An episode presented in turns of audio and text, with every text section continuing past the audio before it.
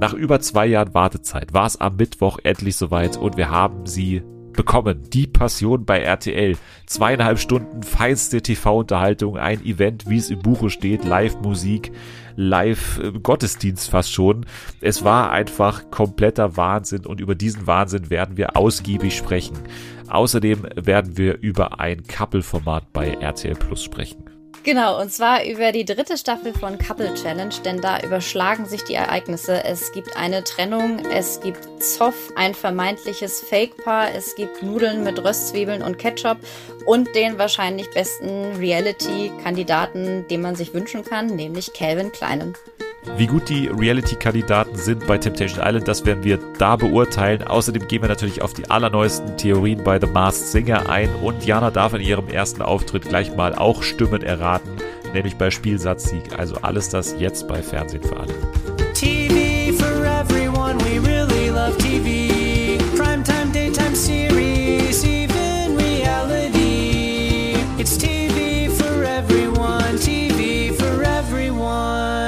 Hallo, einen wunderschönen guten Abend für uns, guten Morgen, eventuell für euch, äh, guten Tag ist, glaube ich, das Allumfassende, was euch alle irgendwie einschließt. Wir befinden uns aktuell am Mittwoch um 23.05 Uhr. Das liegt daran, dass wir gerade frisch nach der Passion aufnehmen. Und deswegen wollen wir diesen kleinen Gottesdienst jetzt öffnen für euch, aber auch für meinen heutigen Gast. Sie ist ähm, zum ersten Mal hier und deswegen bin ich sehr froh, dass sie den Weg in diese Kathedrale unseres Herzens gefunden hat. Hier ist Jana. Hallo. Es war ein schwieriger Weg, aber ich habe ihn gemeistert. Sehr gut. Ich freue mich sehr, dass du da bist, weil wir haben ja schon zweimal mittlerweile oder dreimal, dreimal glaube ich sogar schon im mhm. Rahmen des Marsinger Rates-Specials miteinander sprechen dürfen. Und eigentlich immer war der Plan, dass wir dich danach auf jeden Fall mal in die Folge nehmen. Und jetzt hat es geklappt. Also ich bin sehr froh, dass du da bist. Ja, danke für die Einladung. Und ja, ich glaube, es waren dreimal und einmal Mars Dancer, wenn ich mich recht entsinne. Naja, aber das äh, sind alles äh, Erinnerungen, die schon lange zurückliegen, sozusagen. Wir wollen heute uns vor allem kümmern um eine Erinnerung, die noch ganz knapp jetzt erst her ist für uns, also wirklich noch im Kurzzeitgedächtnis verankert ist. Und zwar wollen wir uns kümmern um die Passion. Die Passion war das Highlight, auf das wir uns jetzt seit Jahren mittlerweile gefreut haben. Es war ja schon für 2020 angekündigt und wir haben es im Podcast seitdem auch wirklich immer hochgehalten. Da kommt noch was, RTL plant das und so weiter, haben immer wieder diesen Cast rauf und runter erzählt, gebetet, kann man sagen. Und jetzt war es dann tatsächlich soweit am Mittwoch, gerade eben eben für uns, hat es dann tatsächlich geklappt und die Passion wurde aufgeführt mitten in Essen und ich weiß nicht, wie es dir ging, aber ich war den ganzen Tag wirklich richtig nervös. Also es war wirklich so ein Sommerhaustag oder auch so ein Dschungelcamp-Tag. Wie ging es dir am, am Tag heute? Äh, ja, ich habe tatsächlich vorher noch gedacht, nachdem man jetzt irgendwie zwei Jahre drauf gewartet hat und man das Gefühl hatte, mit der Zeit wurde dieser Hype auch immer so ein bisschen größer, weil äh, man sich immer noch nicht vorstellen konnte, was die jetzt eigentlich daraus machen. Kurz war ich ein bisschen verängstigt, weil ich dachte, nachher ist es einfach langweilig und man hat dann überhaupt nichts dazu zu sagen, aber ich habe mich geirrt. Es hatte die große Gefahr, dass es halt wirklich äh, dann doch nicht so geil wird, wie wir uns alle irgendwie vorstellen, so dass es einfach so ein bisschen hinter den Erwartungen zurückbleibt. Aber ganz ehrlich, jetzt nach diesen zweieinhalb Stunden waren es ja fast, muss man wirklich sagen, also ich kann wirklich sagen, es ist noch mal eine Spur absurder gewesen, das tatsächlich jetzt auch zu sehen mit den Leuten, die wirklich in diese Rollen schlüpfen, mit diesem unfassbaren Setting dieser Location und Thomas Gottschalk als Erzähler. Also es hat meine Vorstellung wirklich übertroffen und ich war so begeistert, wie ich erhofft hatte, dass ich würde. Ja, ich glaube, das ist die allgemeine Stimmung bei diesem äh, man kann es fast TV-Experiment nennen. Also es hat einen so ein bisschen äh, sprachlos zurückgelassen, aber irgendwie auch, es war so zwischendrin. Man dachte sich irgendwie so, okay, das ist jetzt irgendwie das krasseste, was ich je im Fernsehen gesehen habe, aber auch irgendwie das trashigste, was ich je im Fernsehen gesehen habe. Es vereint halt diese beiden Welten, so Trash, aber auf der anderen Seite halt so, so mega aufwendig produzierter Trash so. Und das ist halt so, so ein Widerspruch, der hier aufeinander trifft. Also man hat hier gefühlt ganz Essen gebietet, also vom Fastfood-Restaurant bis über den ganzen Dorfplatz natürlich, dann dieser ganze Weg, die dieses Kreuz da entlang marschiert ist, dieses aufwendige Casting von den Leuten, die dieses Kreuz getragen haben, diese Schar an Leuten auch, die da, die da dafür versammelt wurde eine Punktlandung, alles, was so Timing angeht, auch und sowas. Also es war ja unfassbar gut produziert, das muss man einfach mal sagen. Also es gab ja keine größeren technischen Pannen. Es gab einmal die Situation, dass der Kameramann so ein bisschen straucheln geraten ist oder sowas. Aber ansonsten war das ja eine, eine rundum das ist ja das erste Mal, aber eine rundum mhm. perfekt produzierte Produktion, muss man sagen. Ja, und das macht das Ganze aber auch irgendwie noch so ein bisschen absurder, weil man sich denkt, wie viel Geld, Mühe, Zeit, Aufwand äh, die da reingesteckt haben in die Proben, um das alles aufzubauen und äh, all die Menschen, die daran beteiligt waren und äh, auch der Cast. Es ist ja jetzt nicht so, als hätten sie da irgendwie äh, die letzten Trash-Pommis zusammengesammelt. Das sind ja wirklich äh, auch, auch Leute, die man kennt, die äh, sich jetzt wahrscheinlich auch nicht für alles hergeben. Und äh, tatsächlich, also ich meine, das war sogar um Punkt halb zu Ende. Ich bin fest davon ausgegangen, dass die überziehen. Aber es hat geklappt mit äh, Werbung, mit der Technik, keine größeren Pannen, keine Texthänger. Äh, sogar das Kreuz ist heil angekommen an dieser Riesenbühne. Also es war schon beeindruckend und deswegen ist das Ganze ja auch, weil es ja trotzdem irgendwie so trashig war, ist es halt umso seltsamer, dass man da so eine riesige beeindruckende Produktion auf die Beine gestellt hat, die aber gleichzeitig so einen extremen Trash-Appeal hat. Ja, also es ist ja so, dass auf jeden Fall diese Produktion ja auch aus Holland kommt und da jetzt schon mhm. seit Jahren einfach aufgeführt wird und die Holländer ja auch mit an dieser Produktion gearbeitet haben jetzt. Also dadurch kam es wahrscheinlich auch zustande, dass das Ganze so schon mal gemacht wirkte. Ne? Also dass es mhm. einfach einen gewissen Erfahrungsschatz schon hatte, auf den die zurückgreifen konnten. Und das hat man schon gemerkt und das war auch gut dann letztendlich für das Format. Und ist jetzt bei mir, wir können dann gleich nochmal zum Fazit dann am Ende nochmal kommen, aber mhm schon so, dass ich mir wünschen würde, dass es das nicht nur einmal äh, gäbe. Yeah.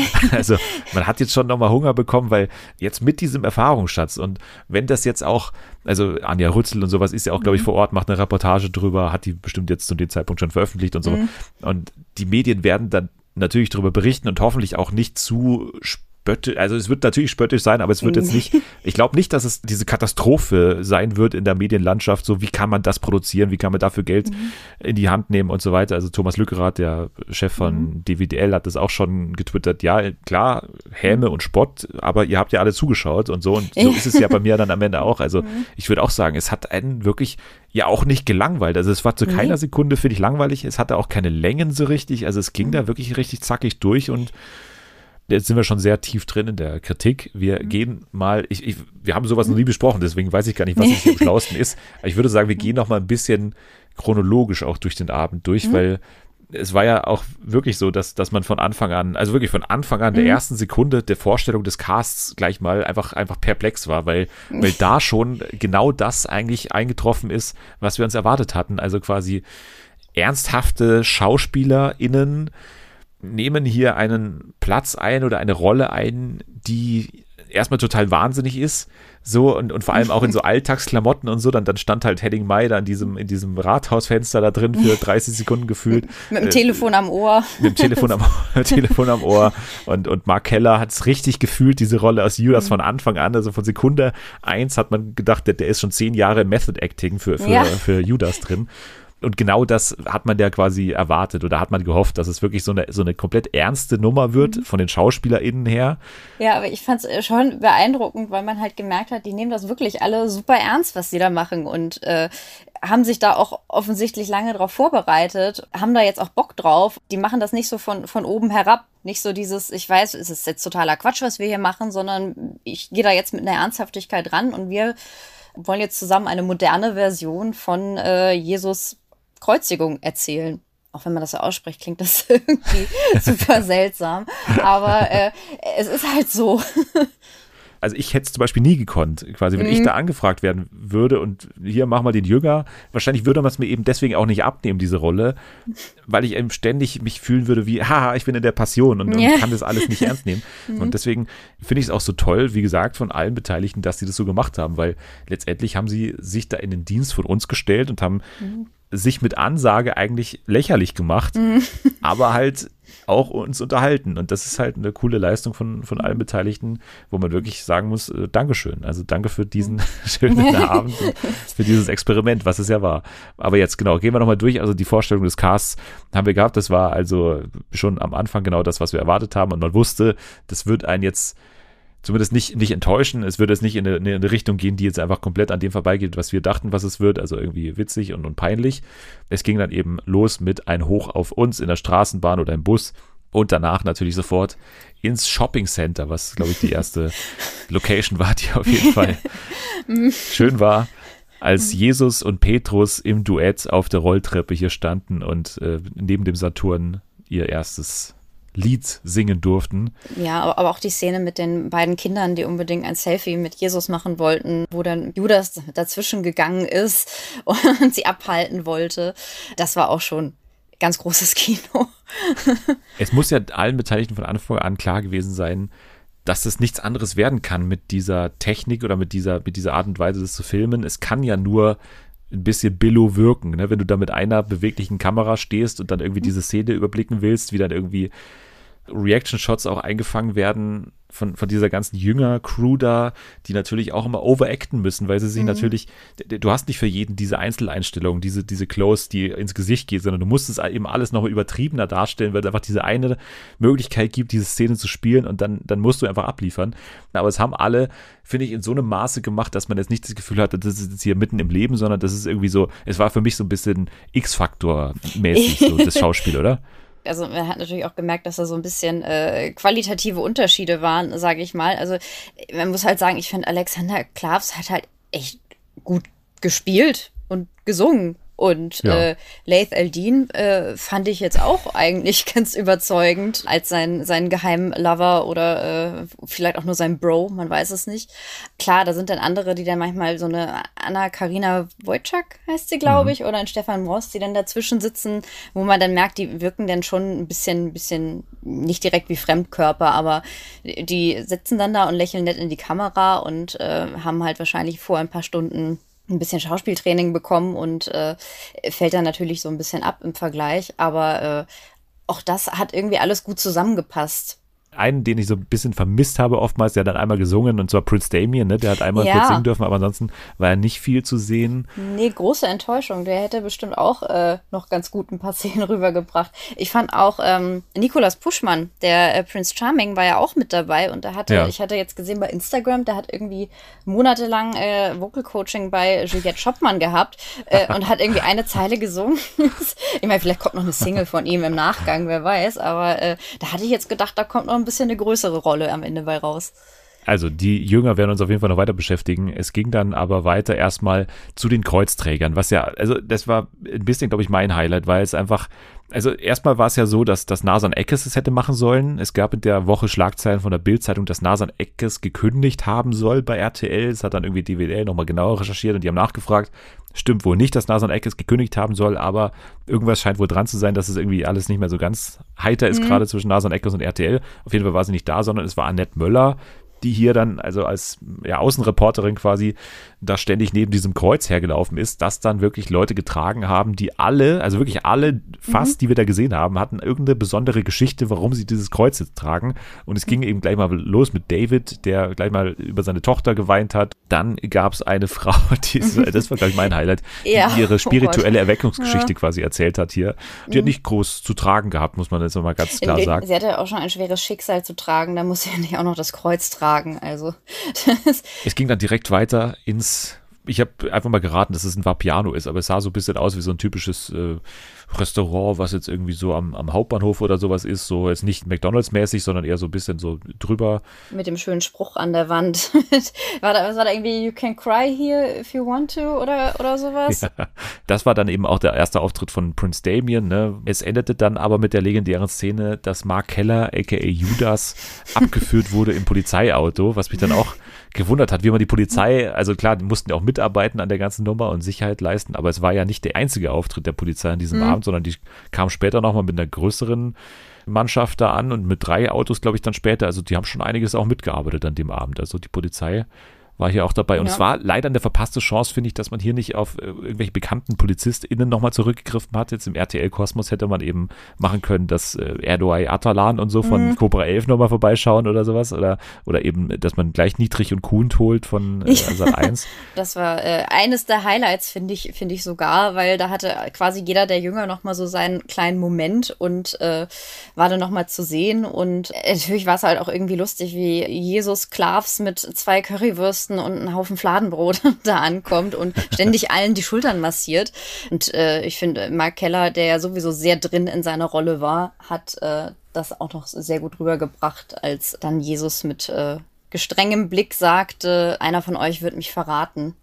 Ich habe auch das Gefühl, er hat sich optisch mittlerweile so ein bisschen, äh, auch ohne Kostüm, in den Dornteufel verwandelt. Ja, so, so auch dieses, diese, diese zusammengekniffenen Augen, die Lippen zusammengepresst. Also es sind quasi ein und dieselbe Person.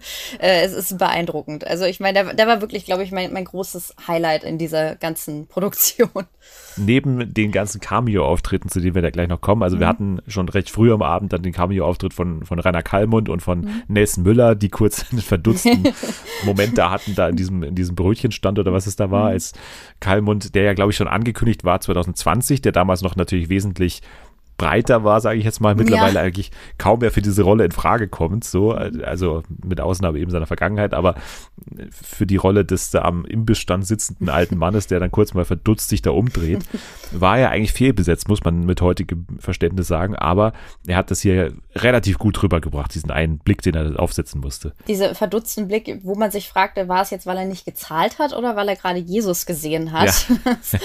ja.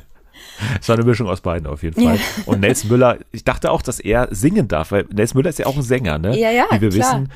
Aber er durfte auch nicht singen, hat mich auch ein bisschen überrascht. Aber, ein bisschen naja. verschenkte Chance, weil ja irgendwie jeder seine, seinen kleinen Auftritt hatte, äh, fast. Aber äh, na gut, war halt nur ein Cameo-Auftritt und äh, haben sie die Chance leider verschenkt. Naja.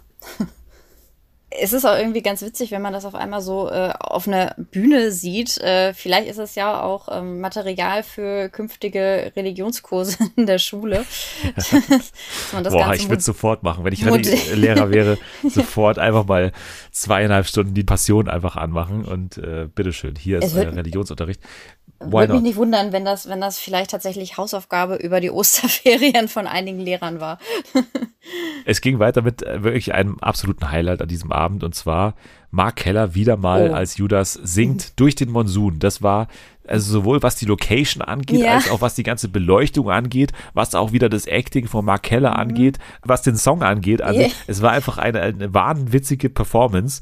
Das war einfach die Passion 2022, yeah. so dieser Auftritt. So, das war einfach alles kulminiert in, innerhalb dieses Auftritts, was die Passion so geil gemacht hat im Vorhinein, aber mhm. was es dann auch währenddessen so geil gemacht hat. Also was um alles in der Welt hatte dieser Song jetzt mit der Jesus-Geschichte zu tun, als auch die Ach, das hat sie auch nicht erklären können. Nee, es, es war auch, ich, ich habe die ganze Zeit gedacht, ich, ich muss einen Tweet dazu schreiben, aber was soll man dazu noch schreiben? Das ist, ja. das ist nicht in Worte zu fassen. Ich dachte auch so, als diese Szene kam, wo er auf diesem Dach lag und über die Stadt gefilmt wurde und man sich dachte, das sieht halt irgendwie richtig fett produziert aus und was kommt jetzt wohl für ein Song? Und dann kamen die ersten Takte und man dachte sich, hä? Warum? Hä? Warum?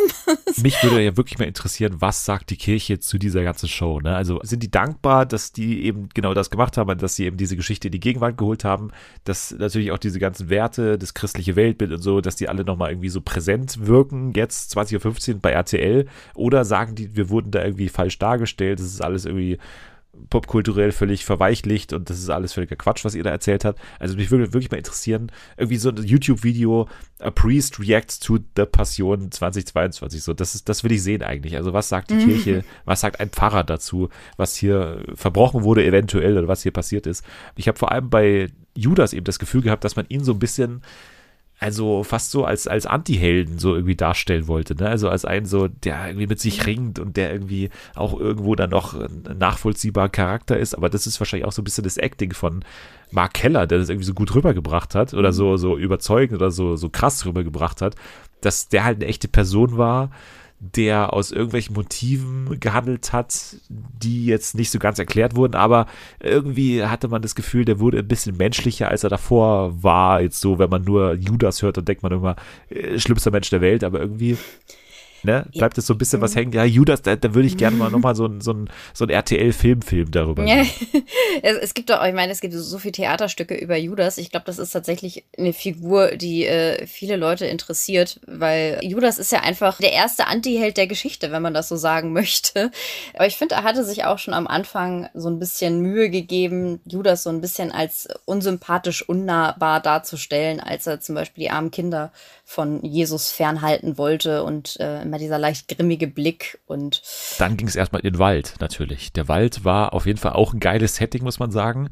Also auch fett ausgeleuchtet, fett produziert mhm. und, und auch wie schnell hat man die da bitte in diesen Wald gefahren? War das ein echter Wald oder was, was, was, was war keine das? Keine Ahnung. Also ich habe nur auf Twitter von einigen äh, Ortsansässigen gelesen, die sich eben so gefragt haben, wie schaffen die das? Es kann eigentlich gar nicht sein, dass sie diese Distanzen innerhalb dieser Zeit irgendwie ähm, geschafft haben. Aber ähm, Hyperloop, die erste, ja. ich glaube, die ersten Experimente liefen während der Passion, glaube ich. Also unfassbar. Also das war wirklich, glaube ich, aber, also ich habe es auch gepostet bei, bei Twitter, es war doch offensichtlich angelehnt an Harry Potter äh, Heiligtümer des Todes Teil 2, oder? Es ist doch offensichtlich der verbotene Wald. Es gibt sogar die mhm. Szene mit drei Leuten, die quasi hinter ihm stehen, so ähnlich wie, wie beim Stein der Auferstehung und so. Also es war, finde ich, also optisch super nah an Harry gibt es jetzt Voldemort quasi ergeben und so und, und geht da jetzt hin, um quasi sein Schicksal zu akzeptieren. Und es war ja auch so in der Geschichte, mhm. dass Jesus jetzt quasi für sich die Entscheidung getroffen hat, sich zu opfern.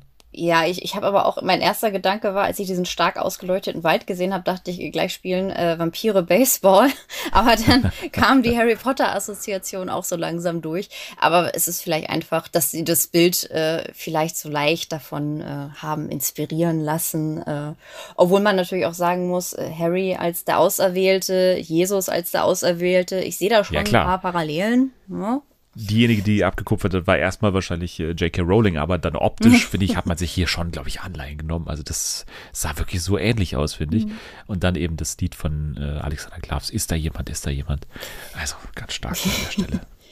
ja, also man muss halt sagen, der ist echt ein guter Sänger.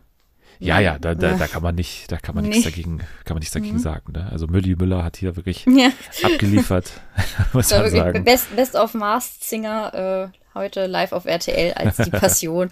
da weiß man auch gleich, wer in der nächsten Staffel wahrscheinlich gecastet wird und hinter den Masken stecken könnte. Auf jeden Fall gingen wir dann wieder recht schnell zurück zu Mark Keller, Judas, der hier mit der Polizeieskorte ankam und Jesus hat ihn mit Tränen in den Augen ja in Empfang genommen und hat quasi ihm äh, ja die offene, also mit offenen Armen trotzdem empfangen, obwohl er ihn hier verraten hat und so. Das war dann natürlich die große mhm barmherzige Geste hier des Abends und ähm, trotzdem dann auch natürlich die entsetzte Reaktion seiner Jünger, was dann super geil war. Dieses kurze Handgemenge, was man da auch inszeniert ja. hat. Ne? Also diese, diese Leute, die dann aber auf diese Polizeikette dazugestürmt sind und musste dann zurückgehalten werden. Aber dann wurde Jesus natürlich sofort in Polizeigewahrsam genommen und er wurde in den Gefangenentransport geliefert. das war ja auch ein Highlight, auf wen er dann in diesen ja. Gefangenentransporter traf. Joe Gerner, der sowieso immer im Knast steckt, bei, es gab doch gerade bei GZS tatsächlich eine Story, wo Joe Gerner ja. im Knast war, oder? Ne? Ja. Aber jetzt hier saß er natürlich mit der Knast-Schauspielerin ja. schlechthin, Kati Karrenbauer. Walter ist immer noch nicht aus dem Frauenknast äh, entkommen. nee, auf keinen Fall. Und die saßen hier beide im Gefangenentransport kurz mit Jesus und es war einfach, also das ist dann auch natürlich so 100% RTL, die letzten 20 Jahre oder 30 Jahre mhm. RTL zusammengefasst hier, sitzen hier drin, der DSDS-Sieger mit Kati Karrenbauer, natürlich Frauenknast und so hinter Gittern und natürlich der GZSZ-Schauspieler schlechthin. Das ist einfach so, also RTL saß quasi in diesem Gefangenentransport. Das war wunderbar. Also mhm. dieses Cameo ist mega gut aufgegangen, habe ich das ja. Gefühl gehabt. Ich habe die ganze Zeit mich ja schon gefragt, weil man wusste ja schon vorher, dass äh, Wolfgang Barrow und Kathi Karrenbauer ähm, Cameo-Rollen übernehmen werden. Und ich hatte mich schon die ganze Zeit gefragt, wann, wann kommen die denn jetzt endlich? Und ja. dann waren sie endlich, als die Tür zu dem Transporter aufging, ging auch mein Herz auf. Sehr schön gesagt, das kann ich ganz genauso unterschreiben. Dann hat sich das Herz aber lieber wieder ein bisschen verschlossen, als dann RTL sich entschieden hat, es ist doch eine gute Idee an diesem Abend der großen Werte, der großen Normen hier, wir diskutieren über mm. Wahrheit und Krieg und Frieden und so weiter und jetzt kommt nächstes Lied Xavier Naidoo natürlich und dann mm. später nochmal auch äh, Andreas Gabalier, ja. der mm glaube ich, am vergangenen Wochenende erst einen kurzen Ausfall hatte bei der Giovanni Zarella Show, ne, als er da irgendwie ja. sich gegen Masken irgendwie geäußert hat. Hast du es gesehen? Ich habe es nicht gesehen, aber ich habe davon äh, gehört und äh, hatte mich auch gewundert, warum der eigentlich noch im Fernsehen auftreten darf. Warum, ich meine, der hat ja schon öfter mal so ein bisschen fragwürdigere Sachen geäußert und irgendwie wurde das bei ihm nie so stark diskutiert in der Öffentlichkeit wie äh, jetzt bei gewissen anderen Personen. Vielleicht haben sie sich bei Xavier Naidoo auch gedacht, das ist ja ein Song von den Söhnen Mannheims, glaube ich. Und kein Solo-Song von ihm, soweit ich weiß. Dass sie sich da vielleicht mit ein bisschen rausreden, aber na gut. Ich meine, wenn man bedenkt, RTL waren die ersten, die Xavier Naidoo quasi rausgeschmissen haben. Wenn das Lied halt gut gepasst hat, das war vielleicht einfach nur die Intention dahinter, aber ich finde es jetzt auch nicht so gut.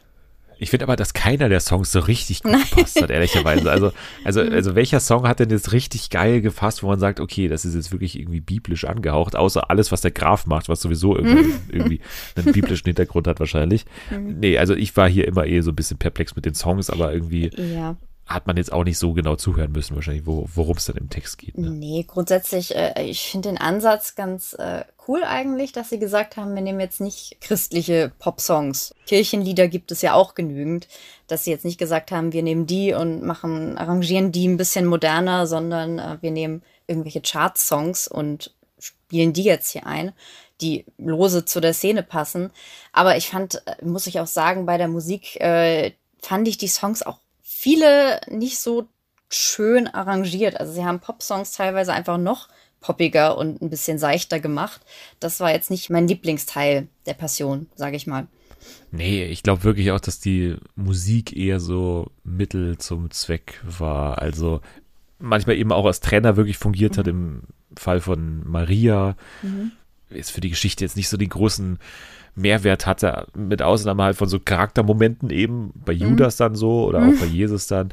Mhm. Aber ansonsten war mein Fokus schon auch auf den, auf den Schauspieleinlagen. Das war schon natürlich das Highlight und auf den Erzählelementen von Thomas Gottschalk, der auch nicht so mhm. viel zu tun hatte, wie man anfangs dachte. Ne? Also es war eher so, so auch so ein Trenner oder, aber das hat dann eigentlich ganz gut gewirkt. Also er hat sich jetzt nicht so in den Vordergrund gespielt, wie man jetzt irgendwie dachte. So, man hat auch schon bei RTL gesagt, der wird sich auch an ein Skript halten, was man mhm. bei Gottschalk jetzt immer nicht mhm. erstmal erwarten dürfte, aber hat er auch durchgezogen. Ne? Also ist jetzt nicht irgendwie da durch irgendwelche Gottschalk-artigen Aussagen nee. aufgefallen, die jetzt sich so total in den Vordergrund gedrängt hätten. Nee, also da war jetzt auch Alexander Klavs mehr touchy mit seinen Kollegen als äh, Thomas Gottschalk. Aber er hat vorher, ähm, hatte ich noch gelesen, dass Thomas Gottschalk meinte, er hat sich auf keinen Job, keine Rolle seit Jahren so intensiv vorbereitet wie auf die des Erzählers bei Die Passion. Aber dafür, dass da so viel Vorbereitung drin steckte, kam da letztendlich gar nicht so viel. Also ja, aber ich glaube halt, die Vorbereitung ist wirklich, sich mental wochenlang darauf vorzubereiten, ich darf hier nicht improvisieren und ich darf hier nicht vom Skript abweichen. Ich, ich darf auch keine Gags über diese Geschichte an sich machen, weil es soll alles diesen ernsthaften Anstrich haben wahrscheinlich. Also mhm. wahrscheinlich irgendwie Zen-Kloster vier Wochen eingeschlossen, damit er das jetzt hier äh, so rausbringt. Mhm. also, Thomas, kein, kein Spruch übers Gendern. Och, ja, kein Gender-Gaga. ja. genau. Ja, also ich glaube wirklich, dass das sein größtes Problem war an diesem Abend. Und dann gab es eben, also finde ich auch eine geile Sache nochmal am Ende diese Sache mit ja, Barnabas oder Barabbas mhm. heißt er Barabbas, nicht Bar Ronald ba Barabbas Schill. Nee. Ja, ich, hab, ich dachte auch immer so, das Einzige, was ich mit Barnabas verbunden habe, ist Ronald Schill. Äh, aber ich glaube, er heißt tatsächlich Barnabas, oder?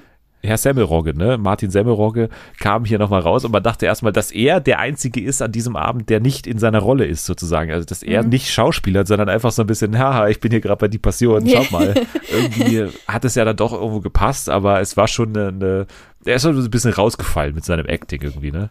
Ja, ja, es, es war äh, sehr ungewohnt. Man hat sich jetzt gefragt, ist er wirklich Martin Semmelrogge, der irgendwie Spaß auf der Bühne hat? Gehört das ja. mit zur Show? Äh, es sah manchmal so aus, als würde er einfach auch so das Publikum grüßen äh, irgendwie. Ja. Aber, aber das, das gehörte halt natürlich auch so ein bisschen dazu. So dieses, er äh, spielt mit dem Publikum und das Publikum will dann halt auch, dass äh, er gerettet wird und nicht Jesus. Und in dem Sinne passte es schon ganz gut da rein, auch wenn es im ersten Moment erstmal so ein bisschen irritierend war. Weil hier die vierte Wand gebrochen wurde, ne? Also ja. es wurde einfach hier dann auf einmal, das wurde auch nicht angekündigt, sondern auf einmal hat das Publikum mitgemacht und man war erst ja. überrascht, dass die einfach eingeweiht waren. Also das Publikum, das da an diesem Burgplatz stand, hat auf einmal eben mitgegrölt und war hier Teil der Performance auf einmal, was natürlich irgendwo cool war, aber es war einfach nicht angekündigt und man hat es nicht so gewusst als TV-Zuschauer.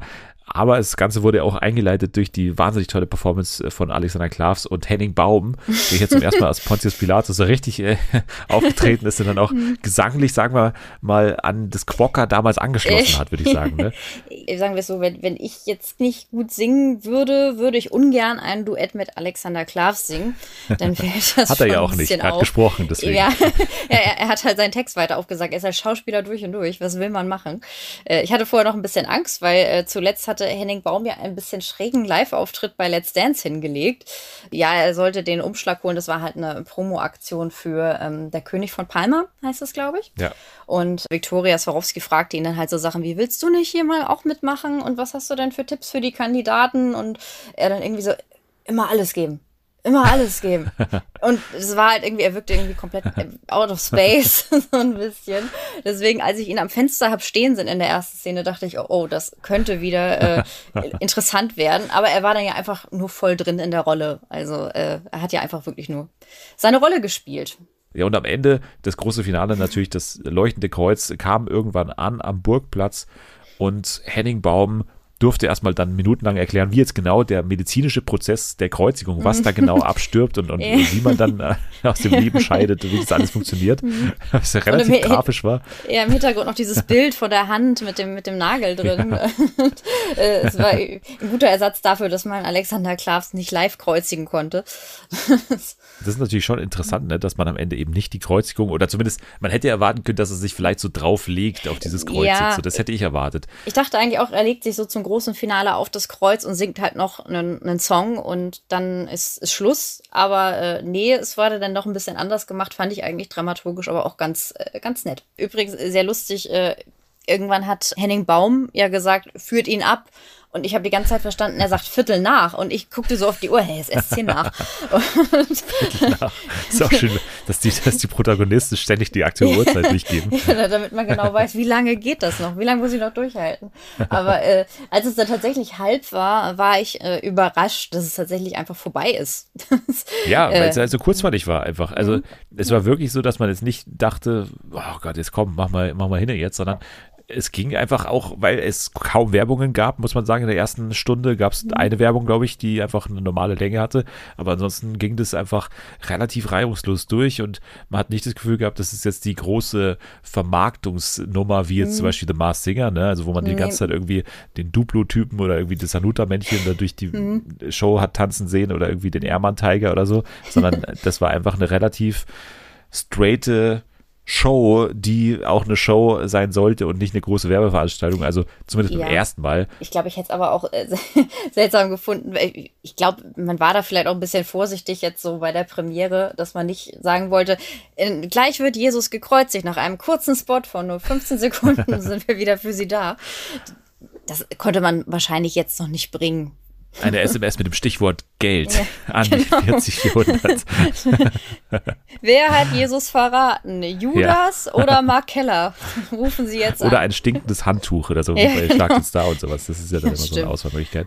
Ja, also das ist vielleicht abschließend noch. Also wir wünschen uns definitiv eine Fortsetzung, glaube ich. Wir, wir, beide auf jeden Fall. Und mhm. ich glaube auch Twitter hätte nichts dagegen, sowas nochmal zu zelebrieren. Es war schon ein, ein Fest, ein rituelles religiöses Fest, was jetzt nicht irgendwie auf das Christentum zurückzuführen ist, sondern einfach, was die, die Religion Live-Fernsehen nochmal äh, hat aufleben lassen, würde ich sagen. Ja, ja, das stimmt. Es war ein bisschen wie äh, das Wetten, das der Neuzeit, so ein bisschen, äh, weil man das Gefühl hat, da sind wirklich alle zusammengekommen, um das zusammen zu schauen.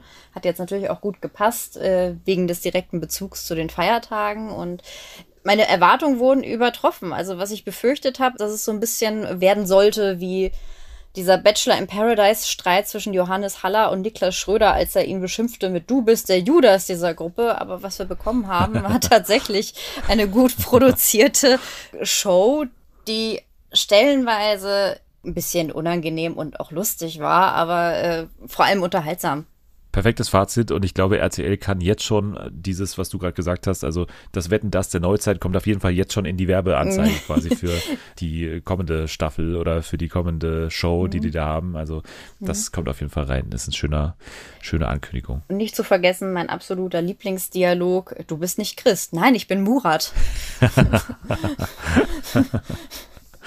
damit perfektes Schlusswort. Grüße, Grüße an Murat an dieser Stelle. Ich hoffe, du bist bei Teil 2 dabei. Grüße an Murat und äh, Grüße an alle, die das Kreuz getragen haben. Das waren meine mhm. Helden des Abends. Auf jeden ja. Fall. Jetzt gehen wir weiter zu Couple Challenge. Couple Challenge haben wir in dieser Staffel schon zweimal besprochen, aber sind nach Folge 2 jetzt erstmal hängen geblieben und deswegen bin ich auch hängen geblieben, musste erstmal alles wieder so ein bisschen anbingen und, und wegbingen und dann hintereinander alles äh, jetzt abspulen und ich muss sagen, ich bin relativ äh, angetan von dieser Staffel. Ich würde fast sagen, das kann mit Staffel 1 mithalten. Staffel 2 ist ja so ein bisschen, ja, bei uns nicht so ganz gut weggekommen. Und äh, jetzt bin ich aber durch dieses Finnland-Setting und auch durch den Cast, muss ich sagen, wieder recht gut drin in dieser Staffel. Und es sind ja auch einige Sachen passiert. Du hast die Staffel auch bisher verfolgt. Was würdest du sagen bisher? Wie ist dein Zwischenfazit nach jetzt sechs Folgen? Ich glaube, es gibt ja acht am Ende also ich finde es sehr gut. Ich glaube, es ist bisher tatsächlich meine liebste Staffel von Couple Challenge. Vorsichtig gesprochen. Es ist alleine schon mal, dass das Setting halt äh, einfach total nice ist, weil mir fällt jetzt kein anderes Trash-Format ein, das halt tatsächlich mal irgendwo in minus 30 Grad Kälte gedreht wurde, was natürlich auch für ganz andere Challenges sorgt, die dort gespielt werden, die ich so auch noch nicht gesehen habe. Challenges, bei denen ich halt wirklich manchmal denke, ich glaube, das ist gefährlich. Und der Cast ist halt auch gut zusammengestellt. Es gibt Krawall, es gibt äh, Krach, aber gibt auch durchaus mal lustige Momente. Dank Personen wie, wie Calvin und seinem Bruder zum Beispiel. Deswegen, ja, also im Moment bin ich sehr angetan. Ich äh, freue mich auf die letzten zwei Folgen und könnte meinetwegen auch noch ein paar mehr Folgen sogar geben man muss bei Calvin ja wirklich sagen, du hast es gerade schon angesprochen, es gibt wenige Reality-Stars, die wirklich die Erwartungen immer so stark erfüllen, mhm. wie es Calvin tut. Also Calvin liefert ab und das in einem Format, was jetzt erstmal nicht seine Heimat ist, denn ich ja. habe immer gesagt, er ist eher in eben Kuppelformaten, also mhm. Dating-Formaten zu Gast und ist da heimisch, aber jetzt hier, nachdem er ja bei Promis unter Palmen eben ja wissen wir nicht, was er da gemacht hat, aber auf jeden Fall hm. hier erstmal nicht als oberstes Ziel hatte, jetzt eine Frau zu finden, was er dann nebenbei irgendwie auch tut, aber als Hauptsache ja. ist erstmal sein Job hier anders zu unterhalten. Hm. Er und sein Bruder, die sind einfach da drin, die scheißen sich nichts, die sind einfach konfrontativ unterwegs, hm. ohne jetzt unanständig zu sein oder ohne jetzt irgendwie drüber zu sein. Also ist wirklich eine, eine sehr professionelle Performance mhm. von, von Calvin hier, würde ich sagen. Ja, also dem kann ich komplett zustimmen. Man sagt ja immer, es ist ja dieses Klischee, dass äh, Kandidaten von Kuppelshows eigentlich nichts anderes können. Dass sie in jedes Format gehen und danach weiter flirten und äh, mit wem anbändeln. Und das tut er zwar hier auch, aber er tut es nicht nur. Also man hat das ja schon oft gesehen bei Promi Big Brother, wenn da irgendwelche äh, Flirtshow-Kandidaten reingekommen sind, deren einzige Story, die sie da erzählt haben, war, äh, ich verliebe mich in einen Mitkandidaten und äh, dann trennen wir uns aber sowieso wieder direkt nach der Show. Das ist aber bei ihm ja auch nicht das Hauptaugenmerk. Er ist da ja tatsächlich äh, drin in den Challenges mit den anderen Kandidaten und äh, diese kleine Love Story in Anführungszeichen läuft halt nebenbei. Und ich nehme es Kelvin auch ab, dass er das gar nicht so richtig will oder dass das alles so ein bisschen auch vom Format erstens gewollt ist, aber dann auch durch den Druck der anderen mhm. gewollt ist, diese Sache zu Laura. Ne? Also Laura von ja. Are You the One und so irgendwie hat er das alles so, so ein bisschen locker genommen. Das hat mir eigentlich ganz gut gefallen. Also es war jetzt eben nicht dieses, weiß nicht, was man jetzt irgendwie so von, von Janine Pink oder sowas dann kennt oder irgendwie. Nee. Er findet die Laura halt wirklich gut, aber äh, das war jetzt nicht seine Priorität, äh, dahin zu gehen und zu sagen, meine Story, die ich hier wieder erzähle, ist, äh, wie ich Laura kennenlerne, sondern ich bin hier mit meinem Bruder und wir wollen die Challenges machen. Wir können mal zu dem Couple kommen, mhm. über das wir jetzt ja schon ein bisschen gesprochen haben, und zwar Victoria und Laura, mhm. die auch ganz gut abliefern, muss man sagen. Also sie haben einfach auch überall ihre Finger so ein bisschen drin, also sowohl in dieser Calvin-Thematik als auch in, ja, dem Ganzen, was sich abspielt mit Denise und Micha. Mhm. Das ist auf jeden Fall so der Hauptdreh- und Angelpunkt der ganzen Staffel, würde ich sagen. Also Denise und Micha, mhm. muss man sagen, ist ein Couple, das man teilweise nicht so ganz abnimmt, denen, dass die ein Couple sind. Ne? Also wie mhm. auch eben Laura und Victoria immer ganz richtigerweise analysieren, die haben jetzt nicht so richtig eine Nähe zueinander. Mhm. Und sind auch ja, wie sie selbst sagen, erst seit kurzem zusammen und man hatte das Gefühl, dass eventuell dieses Couple vielleicht auch nur deswegen da ist, damit sie halt an dieser Staffel teilnehmen können und so weiter. Ja, was ist dein Gefühl? Also, ich finde, Victoria und Laura haben eigentlich keinen Grund, so richtig zu lügen und haben mit dem meisten, was sie sagen, eigentlich immer recht, oder? Also eigentlich machen die es ja auch ganz gut. Also ich finde die beiden sympathisch. ich finde, die waren in den Challenges auch immer gut. Deswegen waren diese Nominierungen, die halt gerade von Denise kamen, die ja immer betont hat, dass sie das nicht tut, weil sie sie nicht leiden kann oder, oder sonst was oder äh, keine Ahnung, waren auch eigentlich ein bisschen unfair, weil den Kandidaten sollte ja daran gelegen sein, dass sie viele Mitstreiter dabei haben, die ähm, Geld sichern fürs Finale. Und das tun die beiden ja auch. Ich finde, die beiden haben eigentlich eine ganz nüchterne Ansicht von allem und äh, machen jetzt auch nicht unnötig Drama, sondern äh, gehen da halt ran, belächeln das Ganze so ein bisschen und dann ist okay. Also klar, irgendwann gab es mal so einen Spruch wie, ja, die ist ja nur neidisch, weil ich besser aussehe, obwohl ich glaube, das kam sogar von Calvin und äh, gar nicht von den beiden. Das finde ich dann immer so ein bisschen äh, unnötig. Es muss ja nicht immer nur Neid sein. Aber ansonsten mag ich die beiden eigentlich ganz gerne. Also ich hätte die jetzt auch irgendwie lieber länger dabei als gewisse andere Personen, weil Denise und, und Micha, damals bei Love Island, da war Denise ja dabei. Und da mochte ich die eigentlich tatsächlich ganz gerne. Und ich weiß, damit stand ich relativ alleine da. ähm, aber ich fand es ganz cool, dass sie so ein bisschen immer so ein anderer Typ war, ein bisschen älter und äh, ein bisschen lauter bin ihr danach dann auch bei Instagram gefolgt und wollte ihr zwischendurch halt schon immer wieder entfolgen, aber dann gab es immer wieder neues Drama, weswegen ich dann doch dran geblieben bin. Es gab ja diese Show auf Sat 1, glaube ich, mein Date, mein bester Freund und ich, wo äh, Micha ja teilgenommen hat. Dort hat er angebändelt mit Maria Bell von Big Brother und irgendwann war sie auch mal Temptation Island Verführerin, glaube ich. Und äh, dann haben sie direkt am Tag des Finales haben die beiden dann veröffentlicht, ja, nee, mit Maria ist nichts mehr, wir sind jetzt ein Paar. Und da dachte ich schon, hm, das, äh, okay. Äh, also sein, sein Hang zu älteren Frauen, äh, ja, scheint er zu haben. Also nicht zu älteren Frauen, sondern Frauen, die älter sind als er, so. Und äh, das ist, kam mir denn schon, denn haben mich die beiden aber irgendwie auch nie zusammen gesehen bei Instagram und dachte dann schon so, okay, es ist, ist doch wieder vorbei. Und dann immer, wenn dann so ein paar Fragen kamen, hey Denise, was ist denn mit Micha schon wieder vorbei, kam er dann doch irgendwie nochmal in eine Story oder in Instagram-Posting. Und dann kam diese Ankündigung zu Couple Challenge und dann dachte ich mir auch schon so, hm, da nicht vielleicht was Faules bei den beiden. Bin auch gar kein großer Denise-Fan. Also ich finde Denise wirklich. Äh relativ zum Kotzen, muss ich sagen, weil was ja dann auch zum Thema wurde im Haus, ne? also mhm. dieses Schleimen, ne? also das hat man mhm. wirklich in mehreren Punkten jetzt gemerkt, dass sie wirklich in den richtigen Momenten dann aber sich nochmal richtig bei den anderen ins Zeug legt und so ja. auch so mit Rücken streicheln und solche so ganz offensichtliche Sachen und mhm. das passt dann auch gar nicht zu ihrer ach so harten Art dann immer, sich dann auf sowas immer einzulassen und immer dieses, dieses resolute, ja, also wenn du jetzt das und das machst, dann sind wir ein getrenntes Paar und dann gehen wir jetzt raus. Aber dann sich mhm. trotzdem so ins Zeug zu legen, so mit allen Mitteln dann in diesem Haus zu bleiben, das finde ich auch immer sehr, sehr ja zum Kotzen. Sie, sie bietet sich auch immer ganz schön bei Calvin an, finde ich. Also da merkt man ja. das schon, schon sehr stark. Äh, der mag sie gar nicht, der hat gar nichts mit ihr zu tun. So. Der nee. hat überhaupt keinen Bezug zu ihr so richtig und der kann sie auch nicht so gut leiden irgendwie. Aber die ganze Zeit spielt Denise so auf, ja, wir kennen uns ja aus Köln und wir haben uns schon zweimal bei der Party gesehen und deswegen yeah. sind wir jetzt hier irgendwie verbunden auf ewig. Ja. Naja, aber das ist Calvin, das sind auch Laura und Victoria und das sind vor allem auch äh, Denise und Micha. Ich würde sagen, wir gehen mal zu Didi und Ariel, weil das der andere oh große mhm. Konflikt war jetzt innerhalb dieser mhm. Staffel und das war auch das Couple, wo wir uns am unsichersten waren in den ersten zwei Folgen, wie wir das Ganze jetzt einzuschätzen haben. Also mein mhm. erster Eindruck von Diddy war ja immer eher negativ und eher so, hä, mhm. was macht der hier und warum hat der jetzt eine Freundin, die jetzt hier auch mhm. irgendwie dabei ist? Und warum geht der in ein Couple-Format so? Das habe ich irgendwie nicht verstanden. Dann aber war es ja erstmal eine positive Überraschung, wie die einfach beide zusammen irgendwie agiert haben. Aber jetzt muss man äh, dann wieder sagen, ist es dann wieder der Didi, den ich kenne, so ein bisschen. Also, das war jetzt nicht so schlimm damals bei Claudius House of Love, was der mhm. da gemacht hat, aber es war irgendwie so, man hat das nicht in Verbindung bringen können mit einem ernsthaften Boyfriend in so einem Format, mhm. der irgendwie sich um irgendwas kümmert außer sich selbst.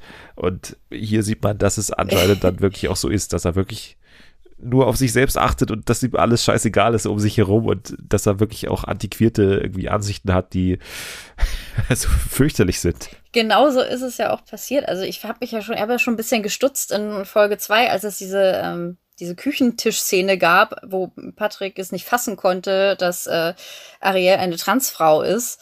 Und äh, da fand ich ja schon, weil die, die das ja eigentlich so, so ein bisschen rausgeplärt hat, äh, als er irgendwie zu ihr sagte, du hattest ja auch mal Hoden oder so einen komischen Spruch gebracht hat. Aber da dachte ich mir noch, weil sie ja relativ cool reagiert hat, okay, das ist vielleicht deren Humor untereinander, da will ich mich jetzt auch nicht einmischen oder mich über irgendwas äh, aufregen, was für die gar nicht schlimm ist für die beiden.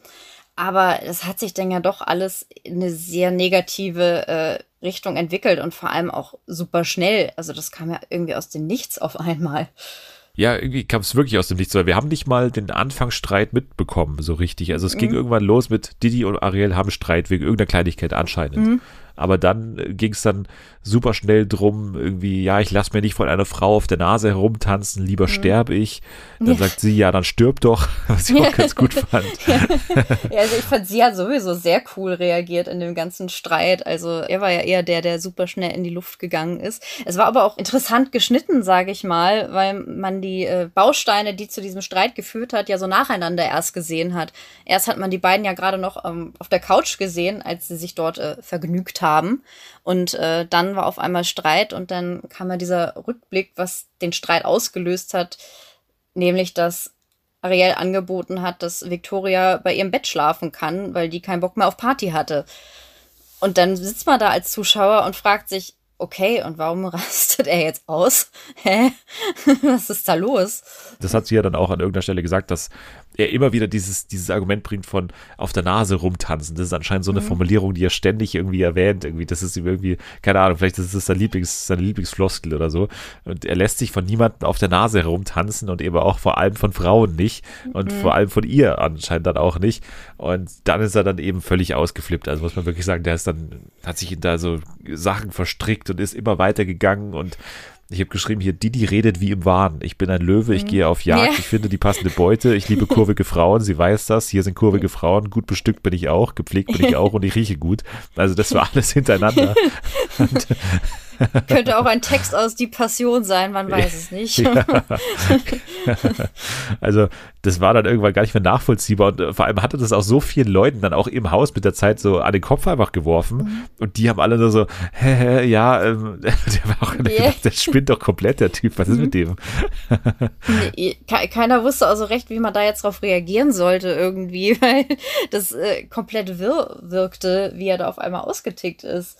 Es war ganz äh, merkwürdig und auch irgendwie nur schwierig nachvollziehbar und genau wie, wie die Trennung, die dann auf einmal kam, auch aus dem Nichts irgendwie. Ja, aber ich finde es halt gut, dass es eigentlich so aus dem Nichts kam, beziehungsweise dass sie einfach so resolut war und, und mhm. sich hat nicht wieder irgendwie einlullen lassen und das Format jetzt auch nicht anscheinend darauf bestanden hat, dass die jetzt da drin bleiben müssen, sondern mhm. einfach gesagt hat, so, Ariel, wenn du sagst, hier ist Schluss, dann ist hier Schluss und so war es dann auch. Also ich nehme mal, mal an, dass da irgendwie so ein Gespräch stattgefunden haben muss, weil es muss ja irgendwie regeltechnisch irgendwie klar sein und es war ja dann auch, wie Ariel das Ganze eingeleitet hat zu den anderen. Ja, also wenn wir uns jetzt trennen, dann müssen wir gehen und wir trennen uns jetzt, deswegen ist hier Schluss. Also scheint es ja irgendwie auch vom Format so eine Ansage ja. gegeben zu haben. Und das fand ich dann alles, selbst wenn es zu kurz war, halt aus dem Grund genau richtig, dass man eben ja. die, die nicht noch eine Chance gegeben hat, um sich dann nochmal zu rechtfertigen oder zu entschuldigen, sondern einfach mal so ein Verhalten dann auch mal einfach abstraft. So. Und ja. hier hat er dann einfach Feierabend gehabt. Und ich dann natürlich Ariel leider auch, aber das gehört dann einfach dazu. War eine konsequente Entscheidung und klar, es machen auch Freundschaftscouples dort mit, aber ich glaube, zwischen den beiden war die Stimmung auch nicht mehr sonderlich freundschaftlich zu diesem Punkt. Die hätten ihm vielleicht direkt einen Anschlussvertrag für prominent getrennt dann äh, geben können, aber ansonsten im Sinne des Formats ist es ja nicht, weil du sollst ja schon hier als Paar irgendwie zusammenarbeiten und gewinnen und das stärkste Couple gewinnt oder sowas ist ja dann hier irgendwie das, was dann hier wirklich im Zentrum mhm. stehen soll anscheinend. Und das ist doch hier dann auf jeden Fall nicht das stärkste Couple, wenn die sich aber während der Aufzeichnung trennen. Also. nee, das, das kann man wohl so sagen. naja, aber dann äh, vielleicht noch ein paar Wörter zu, wen haben wir noch nicht? Ja, Tommy und Sandra natürlich, mhm. die ja nicht so ganz beliebt sind da drin in diesem Haus. Ne? Also die nee. hatten von Anfang an mit dem Vorwurf zu kämpfen, dass sie sich so eher an sich halten und nicht mhm. so ganz engagieren. Und dann gab es diese schöne Lester-Aktion da mhm. in diesem Whirlpool, ne? in mhm. diesem Jacuzzi, wo dann alle so irgendwie, also die meisten da drin saßen und dann irgendwie schön so abgelästert haben über die beiden. Ja, die haben irgendwie dauernd Hunger, was irgendwie auch so, geil, so geil war. Dieser, dieser mhm. Zusammenschnitt von Tommy hat Hunger. So, mhm. Tommy will die ganze Zeit Nudeln essen und Nudeln machen und Und man muss schon sagen, Tommy arbeitet jetzt nicht gerade an seinem Image da drin, auch was die, was die Interviews angeht. Also der gibt ein Interview nach dem anderen, wo er so richtig schlecht gelaunt ist, einfach nur. Also richtig ja. so, so eine Art hat, diese ganz, weiß ich nicht, so, so irgendwie so abschätzig wirkt immer. Und ja, ich kann auch verstehen, dass die anderen das nicht so geil finden, wenn er da ständig einfach, also klar, fragt er dann immer nach, mhm. darf ich noch was haben oder isst noch jemand was? Und dann nimmt er sich halt das, was die anderen dann nicht nehmen aber, aber allein dieses Nachfragen immer, äh, das wäre jetzt bei mir, glaube ich, auch nicht so, so beliebt, aber es war dann auch denkbar dumm, dieser Moment, wo die dann alle da zusammensaßen und dann wirklich ja. so einen Lästerkreis gebildet haben. Und ausgerechnet dann kam Sandra auch raus und keiner hat es bemerkt, die natürlich alles gehört hat, worüber sie da gerade geredet haben.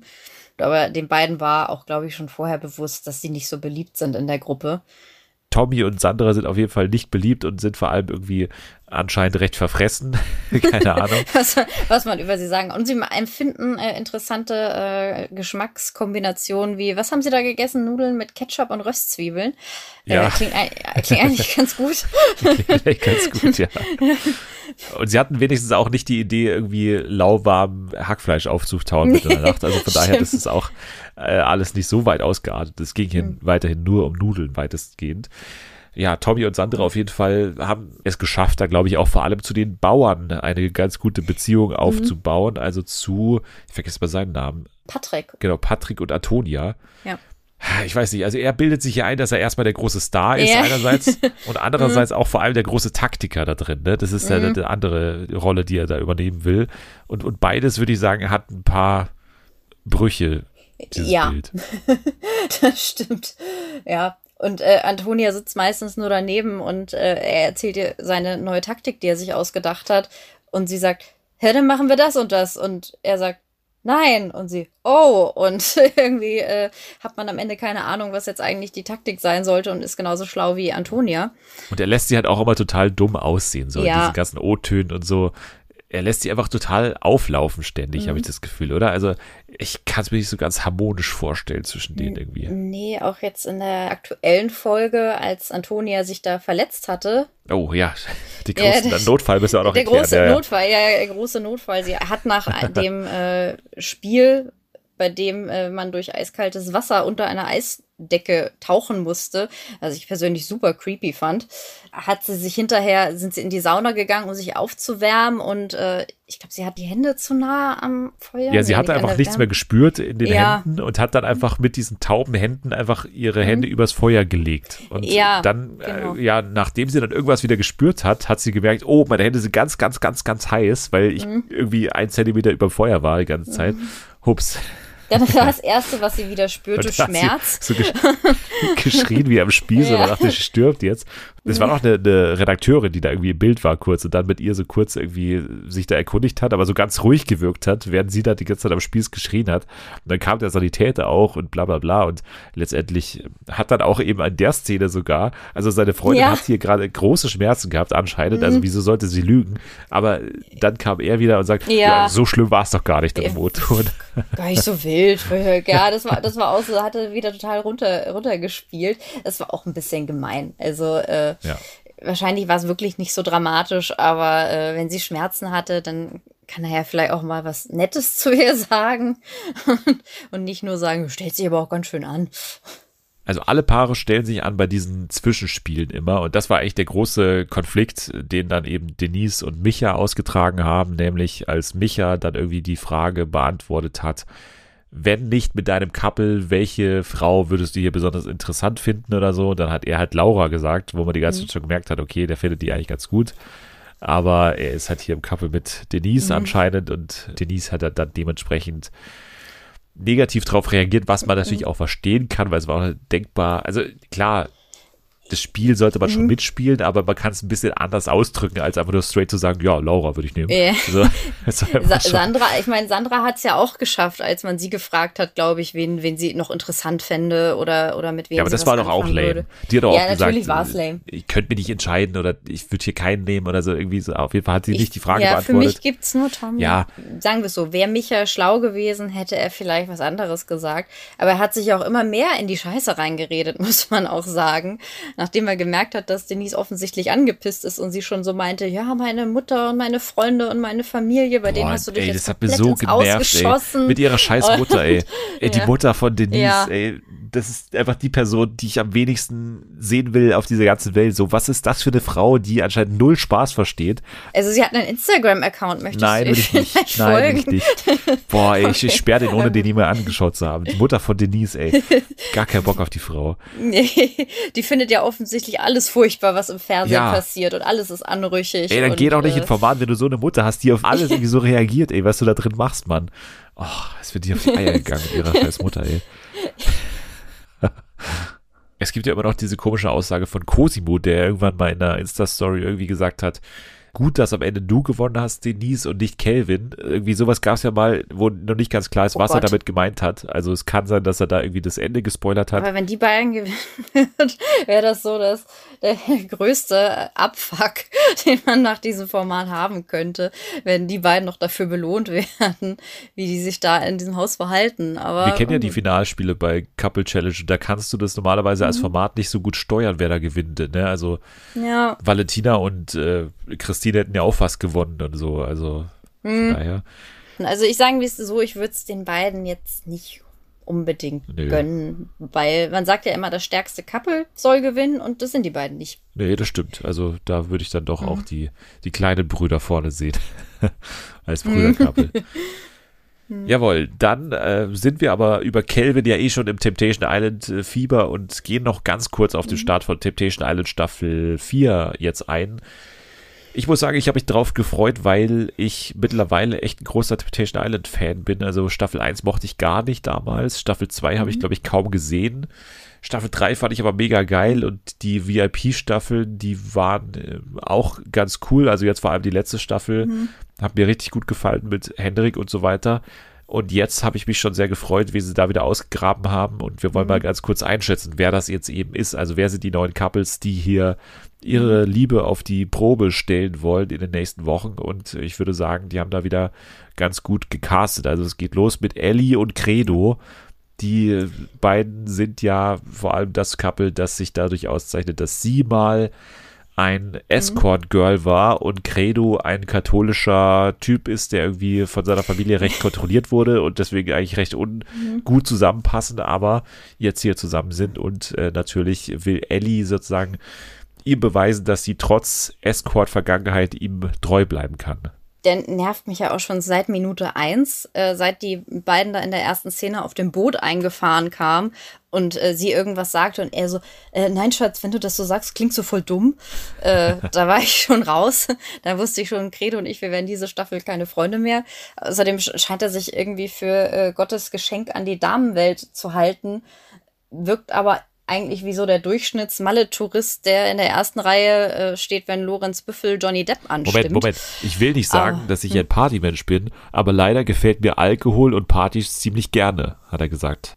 Ja, ich wollte sagen, das Bild ist komplett, würde ich sagen. Es wäre ja auch alles nicht so schlimm, wenn er nicht sich so selbst für so unheimlich geil halten würde. Sind auf jeden Fall ein interessantes Couple, also ich glaube, das wird schwierig und es wird nicht Ellis Schuld sein. Ja, also klar, ist erstmal das, was auf der Hand liegt. Ich glaube sowieso, dass mal wieder es leider eine Staffel sein wird, bei dem es vor allem um die ja, treue Testung der Männer gehen wird. Also mhm. bei den Frauen weiß ich nicht, ob da so viel überhaupt in Gefahr ist, dass da was passiert. Erstmal nicht auf den ersten Blick und auch was die Bilder jetzt, die wir im Trailer irgendwie gesehen haben, äh, versprechen jetzt nicht so ganz viel zu erwarten ist aber Credo ist auf jeden Fall einer, der Bock hat auf Kamera und das ist auch erstmal gut, ja. würde ich jetzt erstmal sagen, obwohl er da natürlich ja, rechter Labersack ist irgendwie, der jetzt nicht so viel auf dem Kasten hat gefühlt, aber er bringt erstmal ein bisschen was, was mit an Entertainment-Potenzial zumindest. Mhm. Dann geht es weiter mit Jesse und Abdu. Abdu ist äh, 22 angehender Tätowierer und musikalischer Künstler, hat er gesagt. Ja. Ich weiß aber noch nicht, was ein musikalischer Künstler genau ist. Ist es DJ oder was? Ich, ich, bin, ich, bin, mir auch nicht sicher. Vielleicht wollte er nicht sagen, dass er Musiker ist, dass er das, was er als Musik verkauft, nicht Musik nennen kann. Ja, wahrscheinlich Wer sind es einfach nur so, so komische Klangspiele oder so Klangteppiche oder irgendwie so, ja. so Störgeräusche, die er produziert. Das ist aber, äh, er macht keine Musik, sondern musikalische Kunst. Vielleicht macht er so Musik mit Gläsern. Da, da ja, war ich mal versehentlich bei so einem zweistündigen Konzert. Das war ganz schrecklich.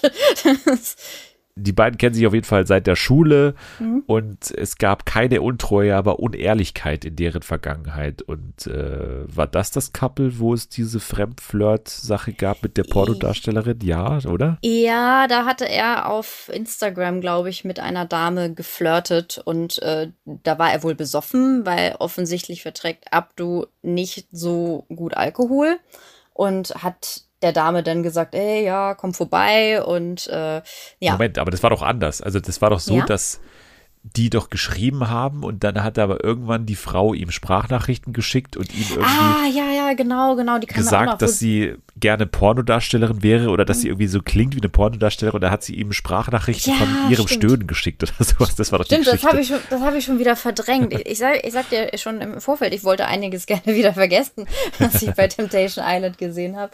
Stimmt, genau. Und diese Nachrichten, das macht das Ganze natürlich noch viel besser, hat äh, dann die Jessie gefunden und äh, hat dann probiert, ihn dazu zu bewegen, dass er ihr das gesteht, was dort vorgefallen ist. Aber sie musste ihn dann erst damit konfrontieren, dass sie es wirklich weiß, bis er damit rausgerückt ist. Ich würde sagen, nachdem wir jetzt zwei Folgen gesehen haben und den Abdu auch schon so ein bisschen kennengelernt haben, kann man sich sehr gut vorstellen, wie das irgendwie abging. Also irgendwie, der wirkt so ein bisschen, als würde man machen können mit ihm, was man will, so ein bisschen so, so willenlos mhm. und so aber irgendwie ja. auch so, so naiv, halt sehr naiv auf eine Art und so. Der mhm. hat nicht so Plan, wie irgendwie so gewisse Bilder oder gewisse Sachen irgendwie so wirken bei anderen. Nee, es ist auch so, er wirkt auch tatsächlich auch sehr unbeholfen, immer wenn äh, eine Frau ihm so nahe kommt, wenn er sich so seine Hände hochhebt und äh, dann den äh, Frauen in der Villa ständig sagt, du bist gefährlich, du bist, die könnte ganz gefährlich werden, du bist gefährlich, du bist richtig gefährlich. Und ich denke mir, nein, du, sie ist nicht gefährlich, du musst dich einfach nur mal zusammenreißen. Das kann ja nicht so schwer sein. Das nächste Couple ist Michelle und Mark Robin, die mir erstmal sehr gut gefallen haben, weil beide aus einem Bereich kommen, den man jetzt eher seltener mittlerweile mhm. im Trash-TV sieht. Sie ist Bauzeichnerin, er ist Schweißer, was ich mhm. ganz cool finde tatsächlich, einfach mal jemand, der nicht wirklich jetzt mit Social Media oder irgendwas damit am Hut hat, sondern einfach wirklich einen ehrlichen Beruf hat hier mhm. und der auch zugibt hier, ich bin ganz einfach gestrickter Mann, es gibt nur mhm. Vollgas, solche Sachen, ja. hat er gleich mal zu Beginn gesagt, sind mhm. bisher noch relativ blass geblieben, aber auch mhm. hier scheint Mark Robin eher das Problem zu sein, weil es Gerüchte, hat er gesagt, gab um seine Treue. Keine Ahnung, was diese Gerüchte dann waren. Aber Ob die bestätigt waren, weiß keiner, auch seine Freunde nicht. Er selber weiß es auch nicht. Das, das ja. ist, man hat es sich so erzählt in der Stadt. Auf jeden Fall, das nächste Couple ist Gloria und Nicola oder Nico. Und das ist natürlich jetzt mhm. das optisch am meisten auffällt, denn Nico ja. ist einfach wirklich von oben bis unten tätowiert. Also der ist ja. wirklich mit Gesichtstattoos versehen mhm. und hat einen Arsch, der auch mittlerweile mehrfach in die Kamera gehalten wurde. in jeder also Gelegenheit eigentlich. Ja, ja, das ist, das macht er ständig. Ich weiß nicht, was er damit bezwecken will, ob er einfach so drauf ist, aber ich glaube, wir werden jede Folge mindestens zwei bis dreimal noch seinen Arsch sehen, inklusive dieses, ja. äh, ist das tatsächlich ein Blowjob-Tattoo, was ich er glaube auf dem schon, Arsch ja. hat? Ja, auch das werden wir noch öfter sehen. Ich dachte erst, das ist eine Frau, die einen Fisch im Mund hat oder irgendwie so eine Meerjungfrau, die so einen Fisch gekaut oder sowas. Aber es ist wohl dann doch eine. Kennt man, kennt man sehr beliebt, hängt immer bei den Tätowierer, ja. äh, Tätowierern am Schaufenster, Frauen mit Fischen im Mund.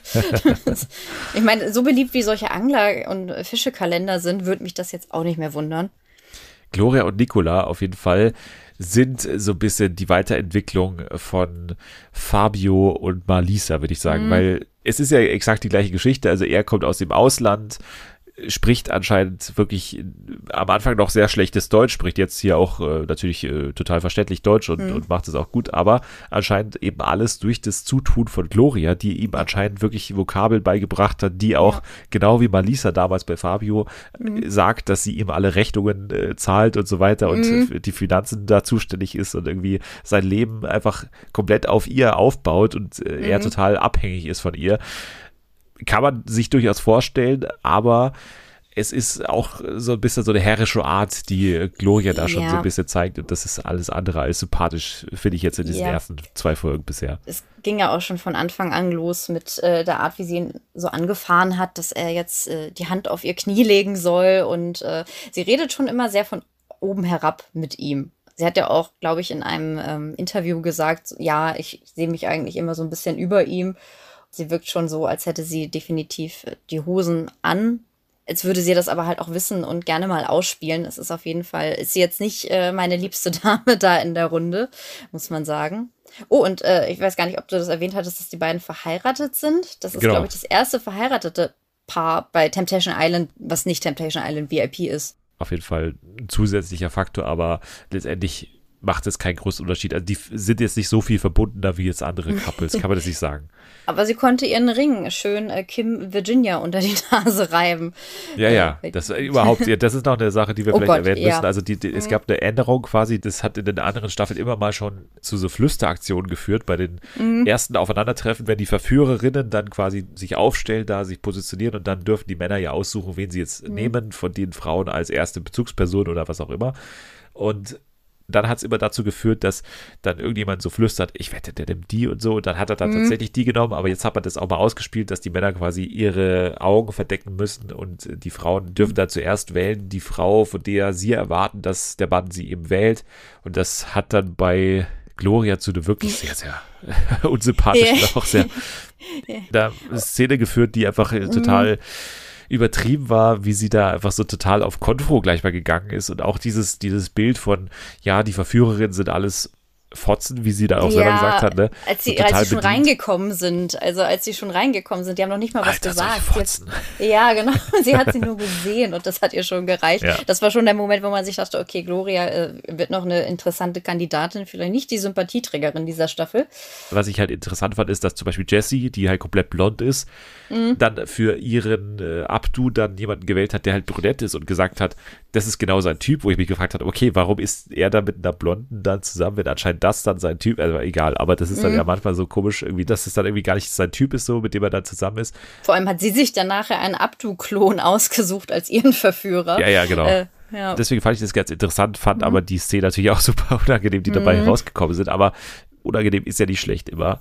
Auf mhm. jeden Fall ging es dann eben los mit der richtigen Staffel und sozusagen dann hat alles äh, so funktioniert wie gewohnt und äh, es ging dann so ein bisschen los mit ersten Partys, aber die müssen wir jetzt nicht genau besprechen, sondern einfach mhm. nur sagen, dass Abdu und Kim Virginia, die wir schon kennen mhm. könnten von der Bachelor-Staffel mit Nico, mhm. wo sie ja schon dabei war, sah nur ganz anders aus damals, aber. Sah relativ anders aus, auf jeden Fall.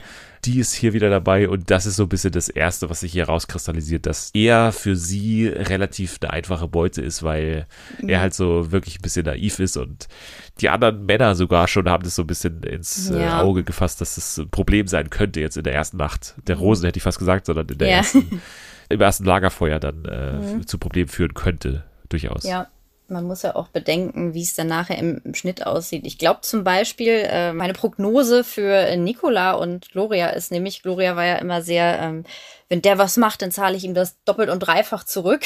Und äh, ich glaube, dazu wird es gar nicht kommen. Ich glaube, er ist mehr so ein Typ wie, ähm, wie hieß der nochmal? Ich glaube, Till. Till war das, der auch immer Bilder geliefert hat, die beim Lagerfeuer total krass aussahen, der aber eigentlich nichts gemacht hat eigentlich nur äh, gefeiert hat und äh, okay, und dann streckt der Nico halt ab und zu mal seinen, seinen nackten Hintern in die Kamera und feiert ein bisschen und flirtet ein bisschen, aber ich glaube, der wird im Endeffekt einfach nichts machen.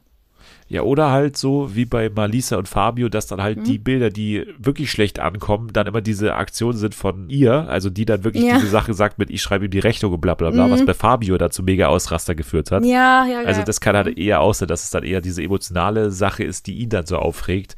Ja, dass sie dann wahrscheinlich zeigen, wie, wie sie über ihn redet und genau, äh, genau. Dass, dass das eher der Konflikt ist, als dass einer von den beiden tatsächlich fremd geht. Wir bleiben auf jeden Fall dran an dieser Temptation Island Staffel und äh, kommen ich würde sagen, des Öfteren zurück und schauen mal, was ja hier so weiter passiert und werden das eben, wie gesagt, weiter verfolgen. So, jetzt springe ich, glaube ich, großzügig über die News drüber und gehe nur noch kurz auf The Mars Singer ein. Mhm. Du bist ja auch eine große Verfechterin oder eine große Verfolgerin von The Mars Singer. Mhm.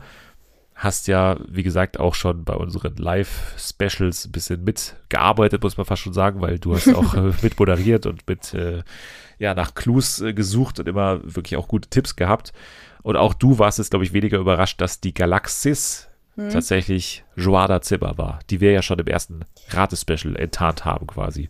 Ja, also man muss sagen, dafür, dass äh, Joanna Zimmer ja, glaube ich, tatsächlich nur einen großen Hit hatte vor einigen Jahren, hat sie wirklich eine Stimme mit sehr viel Wiedererkennungswert. Und äh, ich glaube, da war gar kein Diskussionsbedarf, dass äh, das Joanna Zimmer ist. Die Hinweise haben gut gepasst und von daher. Dann gehen wir wie in den vergangenen Wochen schon eher jetzt noch auf die Kostüme ein, die noch so ein bisschen unklar sind. Also Zebra, Dornteufel und Disco-Kugel können wir, glaube ich, wieder mal mhm, hinten ja. runterfallen lassen, sondern gehen direkt zu den drei Fragezeichen namens mhm. Seestern, Gorilla und Ork. Und ja. Ich glaube, bei Seestern bist du dir auch mittlerweile relativ sicher, dass es die Frau ist, die wir auch schon letzte Woche angesprochen hatten. Und zwar mhm. die liebe Jasna Fritzi Bauer, oder? Ja, genau. Also ich bin tatsächlich auch äh, nur via Twitter da drauf gestoßen worden. Ich hatte die gar nicht auf der Liste. Hab dann halt überlegt und dachte mir, hm, man hat ja beim allerersten Auftritt vom Seestern am Anfang die Stimme sehr isoliert gehört. Und äh, dachte mir, das bringe ich jetzt eigentlich nicht in Verbindung mit äh, Jasna Fritzi Bauer, die ja auch eine sehr prägnante Sprechstimme hat. Aber ähm, ich habe dann mal recherchiert und es gibt ja durchaus ein paar Gesangsauftritte von ihr zu finden. Und äh, da gibt es eben auch einen Auftritt, wo sie mit Max Mutzke nur ein Wort von Wir sind Helden singt. Und als ich das gehört habe, dachte ich mir, okay, jetzt bin ich mir wirklich sehr sicher. das klang schon sehr eindeutig. Aber das ist dann eben auch die Kunst von The Mars Singer, dass man dann eben auch mal andere Stimmlagen von den Leuten hört, die man eben so nicht gewohnt ist. Und das ist beim Org ja auch die Schwierigkeit, wo man einfach mhm. die Sprachen einfach so als Barriere hat, teilweise, wo man nicht so wirklich erkennen kann, wer jetzt dahinter steckt, weil Englisch und Deutsch, das kriegt man meistens noch hin durch irgendwelche Vergleichsauftritte, aber Spanisch, wie jetzt in dieser mhm. Folge zum Beispiel, oder auch Italienisch oder Türkisch, dann, das ist dann einfach yeah. deutlich schwieriger. Und deswegen sind wir da immer noch so ein bisschen aufgeschmissen, auch wenn sich einiges jetzt Richtung Nora Tschirner bewegt, habe ich das Gefühl, oder? Ja, also man, man, Nora Tschirner hat ja auch mal in der Band Prag gesungen. Da kann man ja durchaus ein paar Referenzen finden. Und äh, wenn man ein bisschen weitersucht, findet man auch mal Momente, wo sie auf Englisch gesungen hat. Ich finde, mit den ähm, Indizien beim Org kann man, also kann ich erstmal sehr wenig anfangen. Aber stimmlich könnte es ganz gut hinhauen. Nora Tschirner ist jetzt auch 1,75 äh, groß. Der Ork ist ja auch relativ groß. Das könnte auch ganz gut hinpassen. Ich stimme zu, dass vor allem der Größenaspekt dann doch nicht so ein großer Faktor ist, weil ich dachte irgendwie, dass Nora Tschirner kleiner ist, aber sie ist tatsächlich mhm. 1,75 und damit exakt so groß wie Martina Hill. Hm. Ah. und jetzt, und jetzt komme ich nochmal, beziehungsweise es kommt unser lieber Leonardo, Superfan mhm. von Martina Hill nochmal, der nochmal richtig nachgelegt hat in Sachen Ork und Martina Hill. Und mhm. ich äh, lese jetzt mal hier vor. Also die Indizien, die übereinstimmen von Ork und Martina Hill. Also Radio haben wir irgendwann mal gesehen. Sie begann ihre Karriere bei Radio 1 und 106 Enten. Sie spielt Buggy Ente im Kinofilm Resturlaub. Schluckauf kommt vor. Der kommt häufig auch in ihren Sketchen vor. Dann Sprachschatz scheint unendlich. Martina Hill parodiert diverse Promis, verstellt ihre Stimme und wollte Logopädie studieren. Sie war 2014 in China und wirkte an einer Kampagne des Goethe-Instituts mit, in der es um das Erlernen der deutschen Sprache ging. Krebs, ihr Sternzeichen ist Krebs. es kann nur einen Org geben. Gab es anscheinend irgendwann mal den Satz und das könnte eine Anspielung auf GNTM sein, wo sie ja Heidi Klum parodiert hat. Ne? Also es kann nur einen ne, Dings geben. Mhm. 420,2 war irgendwann mal zu lesen. Und umgedreht ist das 2024, da kommt ihr erster Kinofilm, Die Tollpatsch. Urkunde und Medaille sehen wir. Sie hat 30 Auszeichnungen für ihre diversen Fernsehauftritte und Sendungen erhalten, darunter mehrfach Deutscher Fernsehpreis, Bambi, Romy, Comedypreis und so weiter. Sesam sehen wir. Sie war bei einer Staffel von der Sesamstraße zu Gast. Und die sieben Girlanden können stehen für das Jahr 2007. Da startete sie mit ihrem Erfolgsformat Switch Reloaded. Und einen Rekord hat sie mit den Knallerfrauen irgendwie auch noch aufgestellt. Das habe ich mir hier im Screenshot aber nicht mehr draufgepackt. aber das auf jeden Fall würde alles passen zu wieder mal Martina Hill. Ja, ich bin nicht überzeugt. du bist nicht, warum nicht? Stimmlich jetzt nicht überzeugt oder, oder, oder nee, es, es, sind halt, ja, die, die Hinweise sind, äh, es sind halt sehr mehrdeutige Hinweise. Ich bin mir sicher, man könnte auch einen Bezug finden zu Nora Tschirner hat mal einen Schluck aufgehabt oder so. Ich muss auch darüber daran denken, als ich da bei Mars Dancer der festen Überzeugung war, das Glühwürmchen muss Natascha Ochsenknecht sein, weil man alle Indizien so lesen konnte. Aber natürlich war sie ja genau, aber natürlich war sie war sie es nicht. Aber ähm, Ich glaube, es ist noch nicht die Martina Hill Staffel. Ich glaube, die kommt erst noch. ja, mal schauen. Also ich bin jetzt nicht abgeneigt von Martina Hill, weil, mhm. wie gesagt, die Größe und sowas würden ja passen. Und ich finde Nora Tschirner jetzt auch ganz gut, auch wenn ich sagen muss, ich kann mir bei Nora Tschirner auch vorstellen, dass die Show jetzt allein für sie nichts wäre. So. Also mhm. ich, ich bringe das dann eher noch mit Martina Hill in Verbindung, die Show an sich, als es mit ja. Nora Tschirner, aber wäre schon auf jeden Fall ein großer Name. Also ich würde mich freuen, wenn sie es wäre. Aber ähm, ich finde es auch ganz cool, dass man sich beim Org einfach noch nicht so hundertprozentig einig ist. Und vielleicht ist es am Ende ja doch Caroline Kebekus, die äh, es irgendwie geschafft hat, mit äh, einem Stand-in in dem Kostüm gleichzeitig in der Jury zu sitzen und auf der Bühne zu stehen. Wer weiß, ich schließe es noch nicht zu 100% aus. Beim Gorilla ist das Ganze, würde ich sagen, auch mittlerweile es geht in eine klarere Richtung, würde ja. ich sagen. Und zwar in die Richtung Island, würde ich sagen, nämlich mhm. zu Rorik Gislason. Und das ist bei mir einfach schwer einschätzbar, weil ich einfach Let's Dance nicht verfolgt habe und dadurch einfach Rorik Gislason nicht so gut kenne. Aber du bist ja eher dann mhm. dem zugewandt. Was sagst du, ist es Rorik? Ja, also mittlerweile bin ich. Aber wieso kommt ihr dann nicht früher drauf? Das frage ich mich, weil ihr, ihr habt doch das alles verfolgt. Ja, aber ähm, wir haben ja sogar noch, du erinnerst dich bestimmt an den ersten Livestream, den wir hatten. Ja. Und äh, da habe ich noch, äh, habe ich nämlich noch gesagt, weil ich nebenbei durch Twitter gescrollt habe und äh, meinte, ja, hier schreiben einige Rurik Gislason. Aber das kann ich mir irgendwie nicht vorstellen. Der hat doch gerade erst Let's Dance gewonnen. Der wird doch nicht, wenn er einmal auf den Tisch springt, danach so außer Atem sein da hatte ich den eigentlich schon ausgeschlossen, weil wenn wir uns an den ersten Auftritt vom Gorilla erinnern, da ist er ja auf den Tisch gesprungen und war danach hat er super krass geschnauft und äh, war irgendwie fertig. Allerdings muss man natürlich auch sagen, man hat natürlich Faktoren wie das Kostüm. Dann hatte Ruri Gislason ja die Woche vorher noch Corona. Und äh, der Gorilla hat, glaube ich, bei gerade bei den ersten zwei Auftritten seine Stimme auch noch sehr verstellt. Also ich habe ihn da auch nicht rausgehört. Ich wusste ja auch, dass Ruri Gislason auch Musik macht und habe mir auch mal, ähm, was man so von ihm findet, angehört und dachte noch, als ich die ersten beiden Auftritte gehört habe und das verglichen habe, dachte ich mir nur so, nee, irgendwie kann das nicht angehen. Aber mittlerweile höre ich ihn immer mehr raus und jetzt gerade auch bei dem ähm, letzten Auftritt aus der vierten Show, bei den Tanzmoves, da dachte ich mir schon, okay, es sind nicht nur die Indizien, die halt sehr stark in Richtung Island deuten, äh, es sind auch die Tanzmoves, die sehr stark in Richtung Ruhe Gislason deuten ja, wie gesagt, stimmlich kann ich es immer noch nicht so ganz einschätzen, weil ich ihn einfach äh, jetzt außerhalb von der Recherche, die ich jetzt angestellt habe, noch nicht so mhm. richtig singen gehört habe und mhm. habe ihn wirklich auch gar nicht mit Gesang in Verbindung gebracht.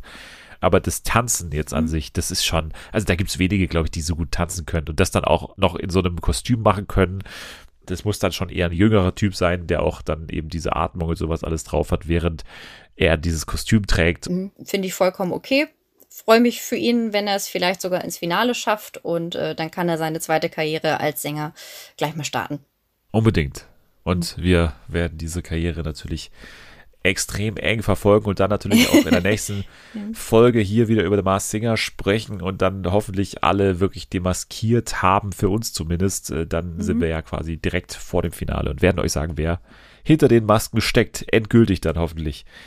So, und weil du so eine große Mars Singer-Expertin bist und immer auch sehr schnell bist, die Stimmen zu erkennen und auch immer einen sehr großen Schatz hast an Promis, die du irgendwie parat hast, habe ich mir gedacht, spielen wir doch gleich mal Spielsatz Sieg. Das geht schnell und ist jetzt genau das, was du hier quasi unter Beweis stellen kannst. Also du kannst gleich Stimmen hören und musst dann sofort mir sagen, am besten, welche prominente Frau oder welcher prominente Mann steckt denn jetzt dahinter? Ohne dass sie singen. Das Spiel heißt Spielsatz Sieg. Also das heißt, du hörst leider nur einen Satz dieser Person, der auch idealerweise inhaltlich nicht zu viel verrät. Du musst mhm. wirklich nur auf die Stimme hören und das soll dir dann idealerweise sagen, wer das ist. Ich würde mal sagen, Schwierigkeitsgrad ist schwieriger als bei Anni letztens, aber auch nicht so ganz schwer. oh nein. Wenn ich niemanden errate, dann schiebe ich es auf die Passion, die äh, mich gebeutelt hat. Wir hören mal rein in Person Nummer 1. Zimmer sieht jetzt nach einem Tag schon aus, als wäre ich da schon immer gewesen und als würde ich da nie wieder wegkommen. Man versucht natürlich automatisch auf was zu schließen, was mit diesem Satz inhaltlich in Verbindung stehen könnte. Aber ich habe keine Ahnung. Also es klingt irgendwie eher so, als wäre das äh, bei RTL.12 irgendwen, den sie auf der Straße interviewt haben. Aber es ist ein roter Teppich, das kann ich verraten, weil das einfach noch nicht zu viel verrät. Oh Gott, Hä, was, was, was, erzählt sie denn auf dem roten Teppich über, äh, über ihr Zimmer? Das ist nicht Joanna Zimmer übrigens. Aber. Ach so. Äh, ach so, die hätte ich wahrscheinlich erkannt. Ja, die Stimme kommt mir bekannt vor, aber ich kann sie gerade überhaupt nicht zuordnen. Deswegen muss ich leider passen. okay, das macht gar nichts. Ist auch, finde ich, die schwierigste von den dreien hier. Und es ist eine, die auch schon das ein oder andere Mal bei The Mars Singer in der Verlosung war und diskutiert wurde. Deswegen dachte ich, vielleicht hast du sie schon mal irgendwie recherchiert oder dir irgendwie angehört. Vielleicht sogar das Interview hier. Und zwar handelt es sich hierbei um Cosma Shiva Hagen tatsächlich. Ah, okay, ja, ja, kommt, aber äh, muss ich, muss ich auch sagen, jetzt auch im Nachgang, nee, hätte ich, hätte ich wahrscheinlich auch nicht rausgehört. Auch wenn du es mir jetzt sagst. Äh, also selbst jetzt würdest du es nicht glauben, dass es ist, obwohl ich nee, glaube ich, nee, glaube ich immer noch nicht. Sorry. Vielleicht ist doch Martina Hill. ja, ich würde sagen, also wenn da eine 7 drin vorkommt, dann wissen wir auf jeden Fall, dass es Martina Hill ist oder das Schluck auf irgendwie. Aber ja. naja. Es war also kein Punkt für dich hier, der rausgesprungen oh ist, sondern äh, noch bei Null stehst du, aber das kannst du ändern mit Stimme und Person Nummer zwei. Ich habe es irgendwann mal so erwähnt am Rande, aber, aber ein genialer Schachzug, dass man das als Überschrift äh, erwähnt. Ich, ich war selber total fasziniert. Oh Gott, das äh, ja, das ist, äh, das liegt mir auf der Zunge. Hm. oh nein. Ich bin jetzt mal, weil, weil es dein erster Auftritt ist und dein oh, erstes Mal hier nett. diese, gebe ich dir jetzt mal einen Tipp und zwar, er ist Musiker, aber nicht in einem, sage ich mal, populären Musikgenre, Okay. Er spielt ein Instrument, das nicht oft vorkommt in der Popwelt. Michael Hirt. Nein, der ist es auch nicht. es ist, soll ich so sagen? Ja, sag's bitte. Es ist David Garrett. Ach so, oh Gott, den habe ich mal Kaffee gekocht. Oh nein, David, es tut mir leid. ich weiß, ich weiß, wir waren Freunde, aber jetzt ist es vorbei. aber äh, stimmt, ehrlich gesagt, habe ich seine Stimme ein bisschen angenehmer im Ohr. Aber naja, vielleicht ja, das war das war nur meine... bei Willkommen Österreich und weiß nicht, vielleicht hat er da schon gesoffen. Ich glaube, das ist ja aber das Ding bei dieser Sendung, dass da irgendwie alle besoffen sind, aber David Garrett klingt auch so. Vielleicht war das nicht der optimale Ausschnitt, aber es geht weiter mit äh, Person und Stimme Nummer drei. Mhm. Aber so diese Art von diesem Oldschool-Feminismus, dieses, wir, weißt du, eine Frau mhm. muss quasi ähm, sehr dominant auftreten, um überhaupt sich gegen die Männerwelt zu behaupten, verstehe ich auch, weil es war eine andere äh, Generation. Oh, ja, die Stimme kenne ich auch und auch den, den, den Kontext äh, kann ich ungefähr zusammenbringen. Ich bin gerade in meinem Kopf dabei, äh, die betreffenden Personen durchzugehen. Es ist eine Person, die ich mhm. immer wieder bei The Singer ins Spiel bringe und sie war noch nicht mal im Ansatz dabei. noch, nicht, noch nicht mal im Ansatz ist auch eine schöne Formulierung. Vielleicht war sie ein bisschen dabei. Hm? Weil immer wieder zur Debatte steht, ob sie ihre TV-Karriere irgendwie beendet hat oder sowas. Das lese ich dann immer, wenn ich ihren Namen vorschlage. Mhm. Sie ist bekannt für ihre hohe Stimme. Ja, ich, ich, glaube, du musst auflösen. Ich bin heute nicht mehr imstande dazu, Stimmen zu erraten. Es ist 1.12 Uhr zu diesem Zeitpunkt, an dem wir aufnehmen. Und von daher kann ich voll verstehen, dass du jetzt nicht mehr auf deiner Top-Leistung gerade äh, da bist. Aber es ist das auch. Es ist die Nervosität, die mir reinspielt. Aber ich muss auch äh, zugeben, Cosma Shivahagen und David Garrett hätte ich auch mittags um 12 nicht erkannt. ja, ich will, genau, es ist ja auch schwierig, hm? aber ich dachte, dass die jetzt vielleicht sogar die einfachste ist. Und zwar hm? Enisa Armani ist es tatsächlich. Enisa Ach, Armani Barney. So, ja, ja, ja, klar. Ja, nee, jetzt wo du sagst, äh, die war ja, ja, doch, die habe ich auch öfter mal bei Let's Dance sprechen gehört. Deswegen, äh, Stimmt, ich wusste aber auch. nicht, dass die Berliner mit ihrem Weste. Das hatte ich jetzt tatsächlich nicht äh, im Kopf. Ich war jetzt irgendwie bei Berliner Schauspielerinnen im Kopf. Deswegen. Desiree äh, ja gut, ja, genau. Desiree Die einzige Person, die ich dort kenne. Ja. Nein, aber na gut. Äh, kläglich versagt, aber äh, ich kann damit leben, denn ich hatte heute einen sehr schönen Fernsehabend. Wo kann man dir denn folgen, wenn man, wenn man das möchte? Bei Twitter zum Beispiel, oder? Genau, bei Twitter oder bei Instagram zum Beispiel unter Petit Crack. Ihr könnt dem Podcast folgen, at FernsehenFA. Ein Hinweis noch, und zwar gibt's ab Montag auf Dienstag gibt es die neue Folge von Better Call Saul oder die neue Staffel beginnt und wir haben ewig überlegt, wie machen wir das? Wir haben uns letztendlich dafür entschieden, nicht einen folgenbegleitenden Podcast zu machen, oder ich habe es entschieden, weil ich einfach keine Zeit habe, leider. Und äh, wenn dieser Podcast äh, so weitergeht soll wie gehabt, dann kann ich das leider nicht machen. Aber es wird so sein, dass wir zwei Special-Folgen machen, also zur Staffelhälfte und eine am Staffelende.